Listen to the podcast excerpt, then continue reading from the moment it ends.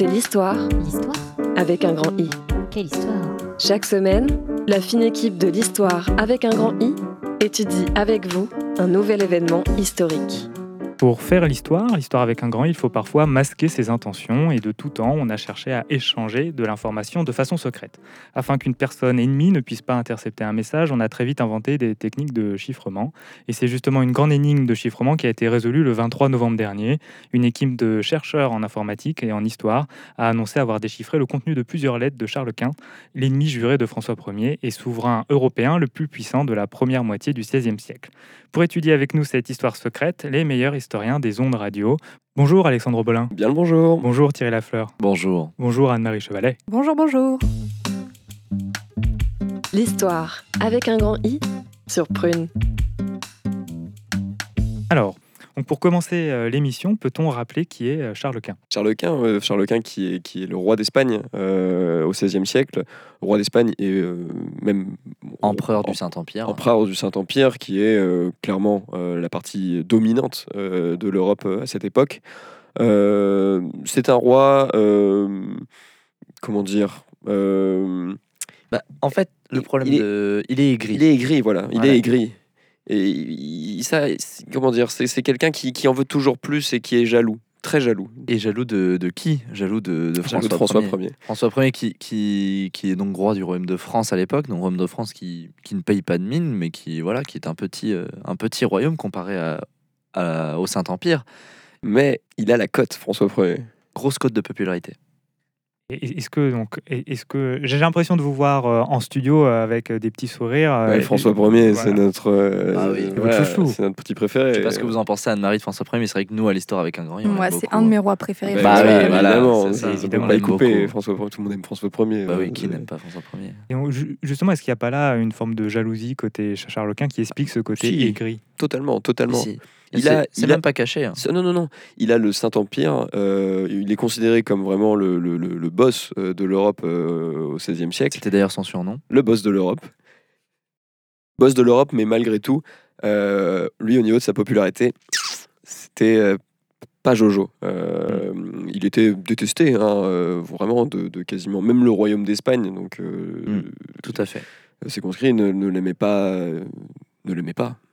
Alors ju- ju- justement, on parle du royaume d'Espagne. Est-ce qu'on peut faire un petit tour du propriétaire? Euh, Il n'était pas euh, uniquement euh, euh, à régner sur le royaume d'Espagne, il y en avait beaucoup, euh, d'ailleurs autour du royaume de France, comme par hasard.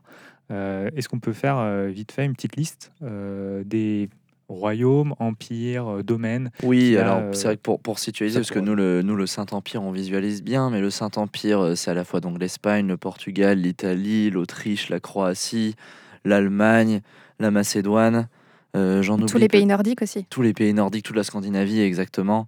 Euh, les Britanniques, donc toujours seuls, euh, n'étaient pas concernés par le Europe Saint-Empire. centrale, quoi. Grosse Ouais. Europe centrale. D'accord, donc ça fait en fait la majorité de l'Europe qui est euh, sous le règne euh, De Charles Quint. Euh, et pourtant, euh, le coco est très aigri, quoi. Alors qu'on pourrait très. se dire, euh, on en arrive là dans sa carrière, on est bien. Bah oui, mais le problème c'est qu'il en voulait toujours plus et, et ce plus finalement, ce, ce qui lui manque et ce qui lui manquera toute sa vie, euh, c'est justement cette place qu'a François Ier, cette popularité, euh, c'est le fait d'être aimé. C'est ce que cherche Charles Quint toute sa vie. Et c'est pour ça que on disait tout à l'heure que, la jalousie n'était pas déguisée puisqu'il essayait en permanence de faire croire aux gens que François Ier euh, n'était pas celui qu'on pensait alors que enfin, ça n'a jamais marché. Et il, il envoyait en fait des, des lettres justement à François Ier, c'est de celle-ci qu'on va parler, pour justement essayer de lui faire dire ce qu'il n'avait pas dit. Oui, voilà, en fait, il était très aigri, mais il faisait beaucoup de blagues euh, qui, ne feraient, qui ne faisaient rire euh, que lui. Euh, et d'ailleurs, Charles Quint, euh, quelque part, c'est c'est de- c'est- c'est sa, sa personne, c'est sa personnalité qui a inspiré plus tard les, les auteurs de Commedia dell'arte et, Mhm. et le personnage Harlequin. Euh, voilà, qui, euh. Mhm. qui, euh, qui, qui fait beaucoup de, de- de blagues aussi. Et, et Ça vient de lui. Un peu gênant, un, Un peu, peu gênant, qu'on n'aime pas peu, beaucoup. ouais. euh, voilà. Il est toujours là, mais pff, Donc là, on est clairement sur une stratégie d'aller rabaisser l'autre pour apparaître meilleur, pour apparaître euh, plus fort ou en tout cas plus, euh, populaire. Est-ce qu'il a testé simplement d'être plus gentil avec, euh, avec euh, ses concitoyens oui, mais ça finissait toujours mal. Le gros problème, c'est qu'il faisait une fixation terrible sur François Ier, en fait. Euh, il aurait- les- ses concitoyens auraient pu l'aimer si ses concitoyens aimaient encore plus François Ier, c'est là qui était le problème. Et on aimait énormément François Ier en Europe euh, et pas que en France euh, au XVIe siècle. Tous les pays, tout le monde aimait François Ier. Euh, je pense que on peut en parler, mais la rivalité entre les deux hommes naît au moment où Charles Quint, en 1532, invite François Ier en, en Espagne euh, pour, euh, diplomatiquement parlant, juste euh, voilà, faire Discuter. Le, discuter, faire le point. Évidemment, s'organise un jeu du cochon. Mm. Euh, de. C'est ce qu'on fait hein, quand, quand on reçoit les, les- les rois de France. Euh, voilà, c'est vu que c'est un jeu emblématique du royaume de France à cette époque. On fait un jeu du cochon. Euh, François Ier bat Charles Quint de manière enfin, vraiment à plate couture. Ouais, mais il était, c'était un très bon, un très bon cochonneur C'était un très bon cochonneur. C'est, il était à, et à tous les postes. Oui, c'est vrai. vraiment, que ce soit euh, que ce soit pour euh, au niveau de l'avant ou de l'arrière du cochon, c'était un très très bon cochonneur. Toujours. Euh, et le peuple applaudit euh, la victoire de François Ier et on, on eut euh, Charles Quint. Donc là, c'est un peu euh, vraiment un coup de massue pour l'ego de Charles Quint, je, Ouais. je suppose. Euh, Est-ce qu'il va vouloir se venger ensuite? Bah, en fait, c'est à partir de là qu'il va commencer les à envoyer commencent. euh, des lettres à, à François Ier. Euh, et en fait, des lettres qui. En fait, il, il va essayer à chaque fois, justement, d'être plus malin que François Ier. Et c'est pour ça il va. En fait, à chaque fois, ces lettres auront un, un message codé, un message secret. Mais en fait, personne, et jusqu'à aujourd'hui, jusqu'au 23, ne, ne comprendra ce qu'il veut dire. Enfin, la première lettre que reçoit François Ier, euh, je, je vous la lis, là, je, je- je l'ai là sous les yeux. Par pitié. Euh, du cochon, en veux-tu, en voilà, ça t'apprendra peut-être à te faire pousser des aiguilles. Oui, donc effectivement, c'est difficile de. Donc là, on parle vraiment de la de- d'une communication entre les deux personnes les, plus puissantes d'Europe. hein. Exactement. Oui. Donc, on- ok, Et donc on là, Charles Quint envoie cette première lettre, donc euh, lettre qui va être rendue publique par François Ier parce qu'il ne la comprend pas. Il a besoin d'aide en fait. Euh, Est-ce que c'est une forme d'appel euh, d'appel à Eh projet bien, pour trouver des. C'est euh, c'est en quelque sorte le premier référendum de l'histoire de France, puisque le, le roi François Ier, ne comprenant pas du tout le, le- le sens de cette lettre, va faire appel à l'opinion publique. Et, et, et donc voilà, il s'ensuit un, tout un, un débat sur, sur le sens de, de- de- de- du message. Qu'a de voulu Charles dire. Charles Quint? Voilà, parce qu'en fait, François Ier, il a, sa première peur, sa première crainte, c'est que ce soit une déclaration de guerre. Oui. Et parce que le, le ton est quand même assez, assez dur. Bah, ça parle d'aiguille quand même. Donc Oui, pas voilà, très- ça parle Ouais, d'aiguille, ouais. ça, euh, du cochon, en veux-tu, en voilà. Enfin, voilà, il... Donc, il y, a- il y a une peur aussi de François Ier. Euh, Il y, a- il y a tout un pan de, à ce moment, une théorie qui se met en place comme quoi. euh, le problème, c'est que juste Charles Quint parle très mal français, alors que non, il parle très bien français, Charles Et Quint. puis il a des traducteurs, donc en fait, Oui, voilà, le message donc, était ouais. assez clair quand même. Et en fait, il est, et du coup, on l'apprend aujourd'hui. En fait, le message était tout simplement, euh, tout simplement crypté. Euh, mais voilà, à l'époque, et du coup, enfin, on, on ne sait pas ce qui se passe, et c'est vraiment euh, là-dessus qu'on va se concentrer. Je, ces lettres, ce qu'elles ont déclenché dans l'histoire de France et dans l'histoire du Saint-Empire. Et Voilà. cette, pardon, cette, je, je vous coupe. Cette première lettre est- fait, fait tellement peur euh, à, à François Ier qu'il va euh, réunir une armée euh, qui se positionnera su- euh, sur la frontière entre la France euh, et l'Espagne, euh, mais qui Mm. attendra euh, un mois durant euh, et euh, aucun signe de, de l'armée espagnole. Donc finalement, euh, Ils sont rentrés. ils sont entrés. Ils sont rentrés chez eux. Très bien, donc pas de guerre, en tout cas avec cette euh, première lettre. Comment réagit euh, l'opinion publique euh, qui est mise à partie, on va dire, par François Ier pour décoder ce message? Quelles sont les idées que, qui ressortent du public pour comprendre le message caché? C'est ce que je vous disais, moi, à l'instant, c'est qu'il y, y a une partie justement qui craint que ce soit une déclaration de guerre et une autre partie qui se fout royalement euh, de, de cette lettre et de ce roi qui déjà euh, avait une, une cote de popularité très basse. Mais alors là, ça ne fait qu'accentuer. En fait, tout le monde se, tout le monde se dit que, que Charles Quint est, est vraiment stupide. Et vraiment jusqu'au bout, des ongles. Ok, est-ce qu'il va continuer avec euh, d'autres lettres? Ah oui, oui. bien sûr. Oh là là, il oui. va en envoyer des tonnes de Ah lettres. oui, oui. Et En fait- à chaque fois, est-ce qu'on, est-ce que a- François Ier va les rendre publics de En la même fait, façon? on, on l'apprend aujourd'hui, maintenant que le message a été décrypté. Enfin, on ne parlera pas de ça aujourd'hui parce que c'est l'actualité. Nous, on parle d'histoire. Mais euh, en fait, Charles Quint, tout ce temps, attend une réponse Oui. de François Ier. François Ier ne répondra jamais parce qu'il ne comprendra jamais. Mais Charles Quint, tout ce temps, attend une réponse et va répéter les tentatives pour obtenir une réponse de François. Charles Quint qui, François Ier. euh, Tu peux l'appeler François. Peut l'appeler François. Euh, Charles Quint qui donc envoie multiples lettres à François Ier. On se retrouve juste après la pause musicale. L'histoire avec un grand I sur Prune. Et nous voilà dans l'histoire avec un grand I. C'était Lettre à France de Michel Polnareff, sorti en 1978 sur son album Coucou me revoilou. hein, ça ne s'invente pas. Euh, on s'est quitté euh, en évoquant la quantité de lettres astronomiques que Charles Quint envoie à Oui. François Ier. Euh, ça représente combien de lettres? Euh, ça représente à peu près 100. euh, alors, je dis, je dis à peu près parce que moi je compte 157 lettres. Il y a une 158e qui en fait serait, serait un canular et ne serait pas une lettre de Charles Quint. Euh, c'est encore en débat chez les historiens puisque le sceau n'est pas, euh, n'est pas exactement celui de Charles Je Quint. pense que c'est un enfant qui aurait envoyé la lettre. euh, Voilà, mais euh, donc euh, 157, 158. Euh, 157, 158 retrouvés parce qu'on sait qu'à la fin euh, Oui. des envois, euh, François, Ier fi- François Ier finissait par brûler les lettres, même sans les lire.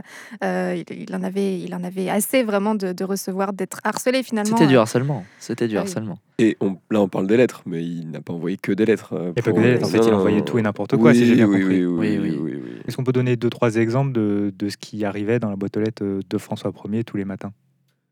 Des, des spécialités, des spécialités locales en fonction de là où était Charles Quint.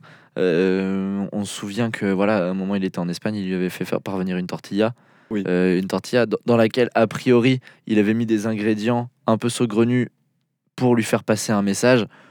Pff, la, la tortilla a été jetée, elle a été jetée au cochon. Elle était immangeable de toute façon. Elle a mis 15 jours à faire le trajet, donc forcément. Ah et oui. c'est pour ça aussi que François Ier n'avait aucun doute sur le fait que Charles Quint euh, le, le détestait, puisque à chaque fois qu'il lui envoyait euh, des, des mets ou des spécialités locales, eh bien c'était périmé de toute façon. Donc euh, pour François Ier, ça passait comme un affront, mais Ouais. pour euh, Charles Quint, euh, pas forcément. Je pense aussi au fait qu'il lui a envoyé des, des pigeons voyageurs, mais sans lettres, sans rien. Euh, Juste des pigeons. Juste des pigeons. Mais non, mais et puis voilà, et puis en fait, il y avait toujours, c'était toujours plus et toujours pour essayer de faire comprendre. Enfin, le, seul message donc euh, qui avait été décrypté jusqu'au 23 novembre dernier, c'était euh, Charles Quint qui avait euh, qui avait envoyé un caillou entouré de saucissons, voulant faire référence en fait à la pierre de Rosette qui avait servi à dé- déchiffrer les hiéroglyphes. Mais en fait, c'était trop alambiqué, c'était trop alambiqué. bah, Et en fait, nous, on l'a compris en étudiant, mais à plusieurs historiens. Et d'ailleurs, moi, je, je faisais partie de l'équipe justement qui essayait de déchiffrer les lettres. Enfin, j'avais ma propre équipe. Et d'ailleurs, je félicite les hommes et les femmes euh, historiens et historiennes qui ont réussi à déchiffrer cette nouvelle lettre de Charles Quint. C'est un travail titanesque, de longue haleine. Alors ju- justement, vous êtes spécialiste du sujet, vous euh, l'évoquez. Vous avez Oui. avec vous, Euh, Oui, c'est vrai. Je ne sais pas, là, je le vois ici sur le studio, une bonne dizaine de lettres, voire plus. Euh, et vous avez préparé un genre de petit jeu? Oui, alors oui, vous allez voir, c'est c'est assez saugrenu. Euh, Anne-Marie, Alexandre, Guillaume, vous, vous pouvez jouer aussi, euh, même, même chez vous, auditrices, euh, auditeurs, vous pouvez écouter. Euh, j'ai là avec moi des, des lettres de Charles Quint et des lettres que j'ai moi-même composées en essayant d'imiter le style de Charles Quint. Donc vous allez devoir deviner, Super. est-ce que est-ce que c'est Charles ou est-ce que c'est Thierry Voilà, je vous propose de jouer à ça. Parfait. Vous me répondez Charles ou Thierry Charles ou Thierry. Très bien, Thierry. voilà, c'est un petit jeu. Alors, j'ai la première sous les yeux. Allez-y. Mais dis donc, qui voilà? C'est moi, c'est Charles. Point. Ça me paraît un peu trop compréhensible. Moi, je- ça me Euh, paraît trop gros pour que ce soit écrit par la main de Charles Quint. oh, ouais, je pense.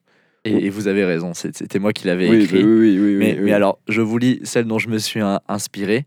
C'était J'arriverai bientôt, bientôt je serai là. C'est moi, c'est moi, c'est moi Charles Quint. Ah oui, on Ouais. comprend donc pourquoi euh, François Ier a mobilisé tant de fois son armée euh, pour rien finalement, puisque Exactement, exactement. Et parce que c'est presque une euh, déclaration de guerre. Quand un dirigeant envoie ça à, à un autre, on s'attend à le voir débarquer avec toute son armée. Tout à fait. Et on sait ce que ça veut dire maintenant, ces lettres? Ah non, non, euh, c'est, ça, Ces lettres- c'est- ces c'est- lettres ça, n'ont c'est pas les été lettres qui n'ont- décryptées, hein. Non, non, il n'y en a qu'une qui a été décryptée. Ah oui, oui, non, mais. Euh, comme je vous dis, il y, a- il y a seulement les- l'histoire euh, de la pierre de Rosette et, Oui. et la lettre qui vient d'être décryptée. Là, c'est des lettres. euh, c'est encore un mystère. Donc, euh, Mm. chez vous, vous pouvez commencer à réfléchir aussi. euh, c'est un vrai casse-tête. Appelez Attention. Thierry d'ailleurs si vous avez euh, Oui. déchiffré une lettre. Ah, tout de suite. hein. Alors, euh, prochaine lettre.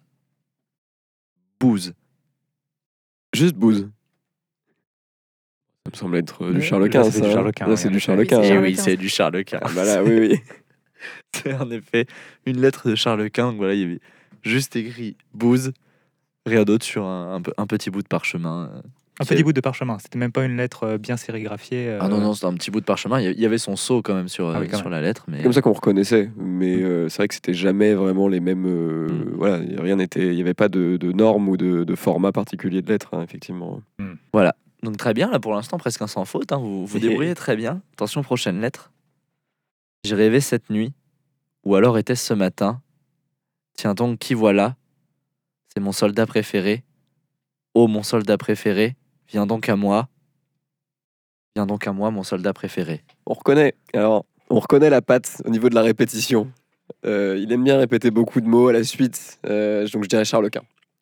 C'est Charles. C'est Charles, en Charles effet. Ouais. Vous l'aviez aussi, vous, Anne-Marie? J'hésitais, c'est pas Ouais. évident, mine de rien. Non, c'est pas évident. Au début, j'ai cru que c'était vous. Euh, Il y avait un petit côté un peu poétique. Euh, je sais que vous Oui. écrivez un petit peu, euh, Thierry, donc je, je me suis dit que ça pouvait être vous. euh, mais, Mm. Mais non, mais non, non, la répétition à la fin est flagrante. Alors, une autre, enchaîne. Mais merde à la fin, tu vas me répondre. François, bordel, que fais-tu? Réponds-moi, ne comprends-tu pas si je t'écris ces mots? Glaboule. Ah, alors là, C'est clairement Charles Quint.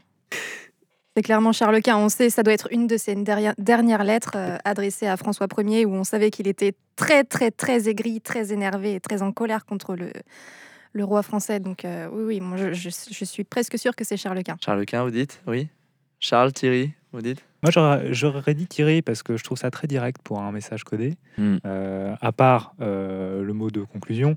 euh, Bah, moi, je me demande, je me bien, demande euh, si c'est pas une lettre à votre fils. Non, alors, c'est c'est Guillaume qui met le doigt dessus.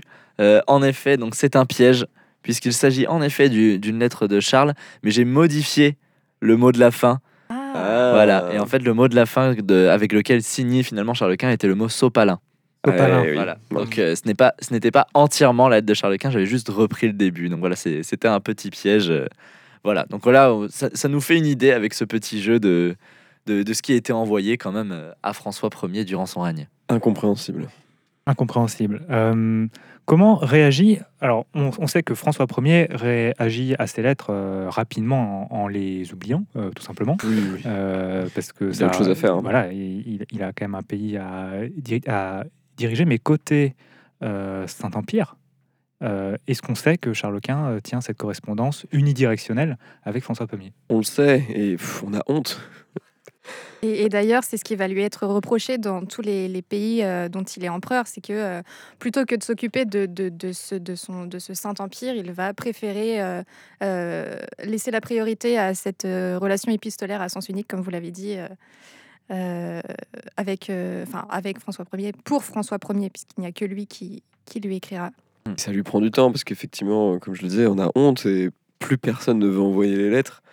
Euh, il, a envoyé tous ses pigeons. Il n'y a plus de pigeons. dans le- on ne trouve plus de pigeons. Il est obligé de, lui- de les envoyer lui-même, d'aller euh, lui-même euh, voir François Ier et lui donner les lettres en main. Encapuchonné. Il prend une fausse voix. Enfin, c'est ridicule.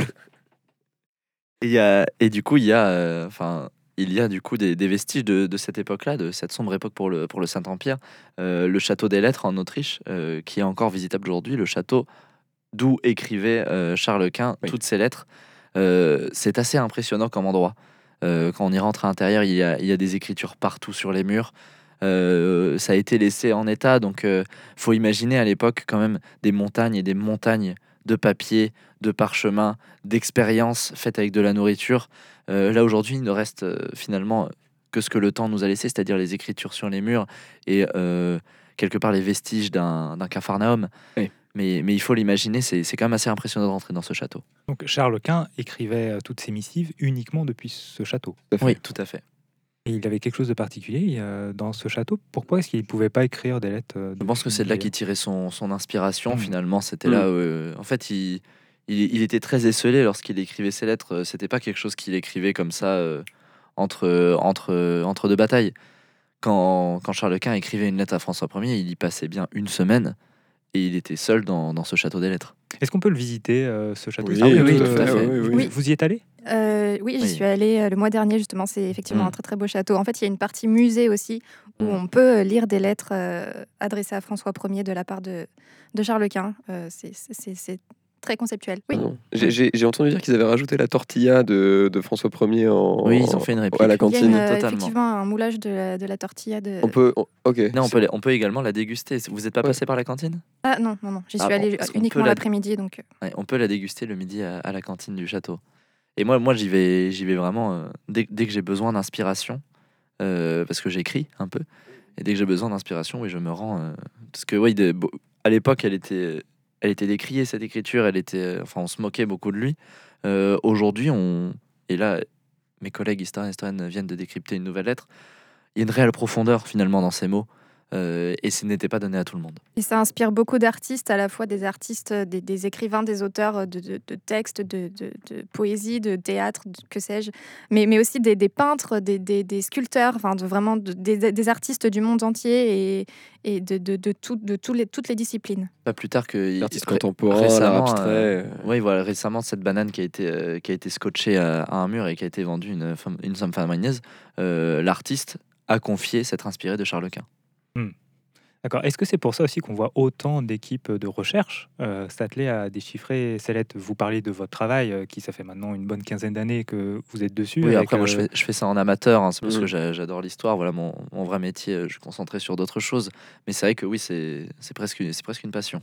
pose une question, mais quel est l'enjeu à, à l'échelle, on va dire, de l'histoire, celle avec un grand I, d'aller déchiffrer comme ça ces lettres qu'on sait pourtant très conceptuelles et on, on- c'est qu'on on en attend presque plus rien maintenant. On n'entend presque plus rien, mais il y a quand même un, il y a quand même une, un sacré mystère, c'est galvanisant. On se dit qu'est-ce qu'il a bien pu mettre là-dedans?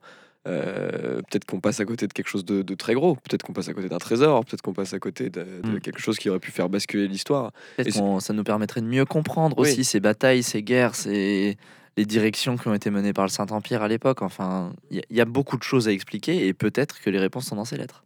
Il n'y a pas que les chercheurs qui cherchent, euh, les, les, les, les, les, les- les charlequinistes sont, sont, sont voilà, c'est des groupes amateurs qui, comme vous pouvez l'être, euh, Thierry. Ah oui, qui, je suis charlequiniste. D'ailleurs, Voilà. c'est l'association des charlequinistes qui a euh, réhabilité euh, la partie musée de- du Voilà. château en Autriche. Tout à fait. Justement Mm. pour que l'œuvre, parce qu'il, il- pour beaucoup, euh, Charles Quint est considéré comme un artiste fou, puisqu'on sait qu'il a fini complètement fou à la fin de sa vie, à écrire une lettre par jour et à, à- à tenter de, de- de tous les jours faire le, le trajet de- dans- de- d'Autriche jusqu'au château, euh, au château de François Ier. C'était intenable comme, euh, comme rythme, évidemment, mais, euh, mais du coup, il est considéré vraiment euh, par, par les charlequinistes comme un artiste incompris et fou. Et c'est pour ça qu'il il y en a pas mal aujourd'hui qui, qui cherchent à déchiffrer ses lettres, son œuvre finalement. Oui, et puis faut vraiment, enfin, je vais insister sur ce que disait Anne-Marie. Anne-Marie, en effet, Charles Quint à la fin est, devenu fou et c'est tout- toute la tragédie de cette vie de cet homme qui a été incompris jusqu'à la fin et qui allé jusqu'à écrire sur des morceaux de chair, de sa Oui. propre On chair. peut peut-être finir sur ça, sur son chant du cygne, hein, euh, sur Exactement. ce, ce dernier message envoyé à François Ier. euh, Sur des lambeaux de peau. sur, euh, ses propres, sur sa propre peau, il se fait tailler son, son- dans son lit, il est souffrant, il ne peut plus, plus- ne peut plus marcher. Mm. Il se taille un message euh, sur sa propre peau et il fait demander à ce qu'on l'envoie lui-même à François Ier dans son lit. Euh, donc le lit aussi est envoyé, euh, le lit de, mourant de, Charles Quint. Euh, La, dépouille de, Charles arrivera bien trop tard. Enfin, elle aura déjà commencé à, pourrir un petit peu. Donc, le, le message n'aura jamais pu être lu par personne. Mais on imagine bien la profondeur de ces mots. Très bien, merci à vous, Charles Quint, empereur ou artiste fou. C'était l'histoire avec un grand I. Merci à nos invités, merci à vous qui nous avez écoutés. Euh, vous retrouvez l'émission en podcast sur prune.net, toutes les plateformes d'écoute et sur Instagram, compte l'histoire avec un grand I. Rendez-vous la semaine prochaine pour étudier un nouveau fait historique. C'était l'histoire avec un grand I. Chaque semaine, retrouvez la fine équipe de l'histoire avec un grand I afin de revisiter en improvisation totale un fait historique qui n'a jamais eu lieu.